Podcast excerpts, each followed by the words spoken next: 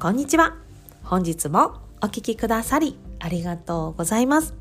ウェルビーイングと強みを味方に幸せを作る女性専門ウェルビーライフコーチの公認心理師神戸敦子です。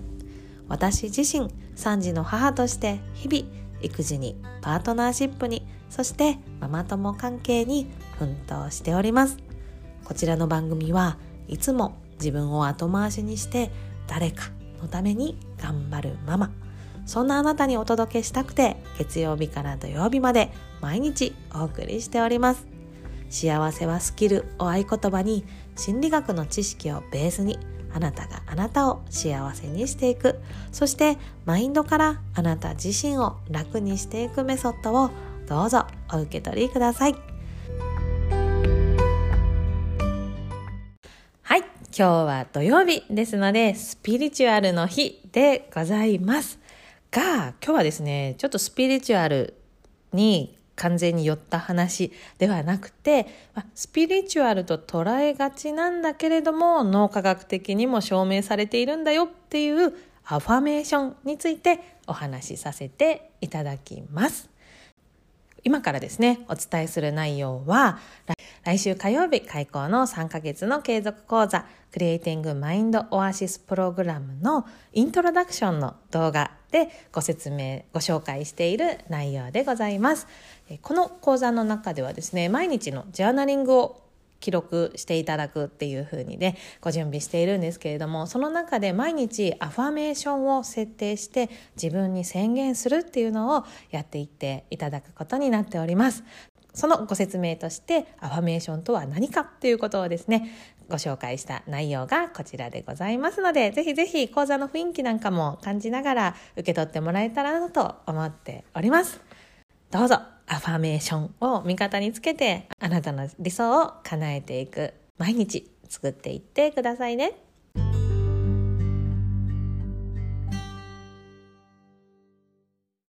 アファメーションっていうのはですね、なりたい自分を手に入れるための自己宣言のことというふうに言われております。で、これはですね、まあ、いろんな効果があるんですけれども、一つ目は脳科学的に言うと、ラスっていうですね、毛様体不活系って言われる部分が脳にあるんですけれども、これを活用していきます。でどういうことかっていうと、このラスっていうのはですね、脳のフィルター機能なんですね。え何をフィルターしてるかっていうと、もう自分に必要な情報だけを取り入れるっていう力をこの部分は持っております。というのがですね、私たちの周りって本当に情報が溢れていますよね。こう、今私はですね、一人パソコンに向かってね、喋っているんですけれども、そのパソコンの周りには、まあ、マグカップがあったりとか、いつも使ってる手帳があったり、モレスキンのノートがあったり、あとはペン立てがあって、バーッとペンが入ってたりとかですね。あとはちょっと窓の外を見れば、お隣の屋根の瓦が見えたり、青空が見えたり、で、ちょっと向こうの壁を見れば子供が描いた絵が貼ってあったりとかですね、本当にいろんなものが入ってくるんですけど、その情報常に常に受け入れてたら、もう私たちの脳ってパックしちゃうんですよね。なので私は今、私の目にはもういろんなものが入ってきてるけど、このパソコンのこのあの画面だけを見て今話をしているわけです。それはなぜかというと、私にとって今必要なのはその画面だけだからですね。こんな風にして自分の必要なものだけを取り入れてくれる、意識して自分の中に入れてくれるっていう機能がこの毛様体不活系ラスと言われる部分です。なので、朝のうちに今日私はこんな自分になっていますっていうのを宣言することで、そのラスがその状態になった自分に合った情報だけをインプットしてくれるようになってくるんですね。そういう効果がアファメーションにはある。なので科学的にね、あの、スピリチュアルな話って思われがちかもしれ、思われがちかなとは思うんですけれども、えー、脳科学的にもこのアファメーションには効果があることが分かっております。あとはもう一つ、このアファメーションをするときに、ぜひその状態にある自分をありありとイメージしていただきたいんですね。もうとにかく詳しくイメージしてもらう。で、その時に、えー、そうやってイメージすることで、脳がでエラーを起こすんですね。で、どういうエラーかっていうと、それが本当に起こってることなのか、ただ想像してることなのかっていうのが、脳は実は分かんなくなることがあるんです。その想像がリアルであればあるほど。で、それをリアルだっていうふうに想像したことをですね、リアルだっていうふうに思うと、その状態になっているホルモンとかがですね、出てくることが分かってるんですね。ね、脳ってすごい賢いようで、そういうちょっと抜けた部分っていうか、お茶目な部分もあるんですね。なので、そこを逆手にとって、もうとにかくリアルにイメージする。で、その時に、そのなんかイメージするだけじゃなくて、その時聞こえる音とか、香りとか、なんか雰囲気、触った感じとか、そういうのも五感でリアルにイメージすることで、よりそのですね、イメージしたことが実際に起こっているっていうふうに脳が勘違いして、それに合った行動を、え取れるようになったり、決断しやすくなったり、実際にですね、筋肉が増えたりとかもするんです。本当に不思議ですよね。でも、この機能知ったからには使わないともったいないので、ぜひこのアファメーション毎朝設定してもらいたいと思います。で、アファメーションを作るときのポイントがありますので、そのポイント6つ紹介させていただきます。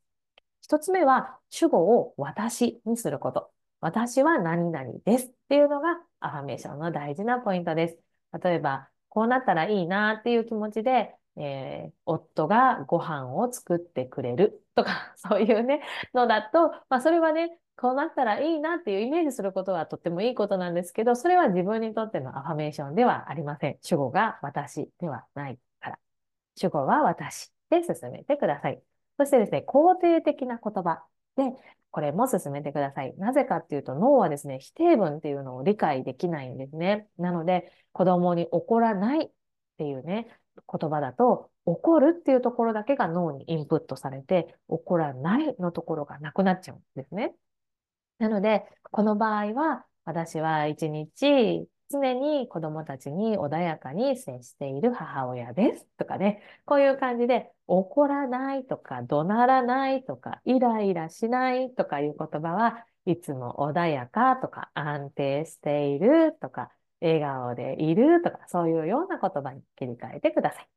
それから現在進行形であること。今その状態だっていうふうに言葉を作っていきます。そして感情を含める。その時どんな気持ちになっているかっていうことを含めると、よりリアルにイメージしやすいですし、よりそのアファメーションの通りに現実が動きやすくなることが分かっています。えー、私はいつも笑顔で、心穏やかで幸せな状態で過ごしていますとか、安心感を感じながら毎日を過ごしていますとか、そういう感情を入れていきます。で、あと具体的にリアルにっていうのは先ほどお伝えした通りですね。で、最後の6つ目がもう本当に大事なんですけど、これはですね、今のあなたが否定しないこと。そうは言ってもんなことあるかいって自分が言うようであれば、それはですね、ちょっと書き換えてほしいんですね。っていうのが、そんな、そんなことあるかいって自分が思ってしまうと、それが現実だっていうふうに脳は思わないわけですね。なので、はいはい、そうね、そうね、そうね、私今そうねって脳が思えるようなことに変えていく必要があります。じゃあ、どんな風にするといいかっていうと、今そこの状態に向かっている途中ですっていうような言い方に変えてみてください。と例を紹介しますね。私の人生は成功に満ち溢れているみたいなえー、アファメーションを作ったとします。でもそれを言ったときに、いやいや、全然成功してないよ、私。みたいなのが出てきたら、こんな風に書き換えてください。私は毎日人生で成功するための行動をしています。これだったら、あ、成功に向けて私確かに毎日、こうね、アファメーションしたり、ジャーナリングしたり、そっちに進んでるなっていうことで、脳も納得できますよね。そんな風にやってみてください。で、このアファメーションはですね、毎日同じものでも全く構いませんし、もうしばらくやってみて、あ、これもう現実になったなって思う日がやってきたら、じゃあ別、次のアファメーション作ろうでもいいと思うし、もしくは今日こんな日にしたい、こんな風になったらいいなっていうのにぴったり合ったアファメーションを毎日新しく作るとかもいいですしね、あなたの心地よい方法でやってみてください。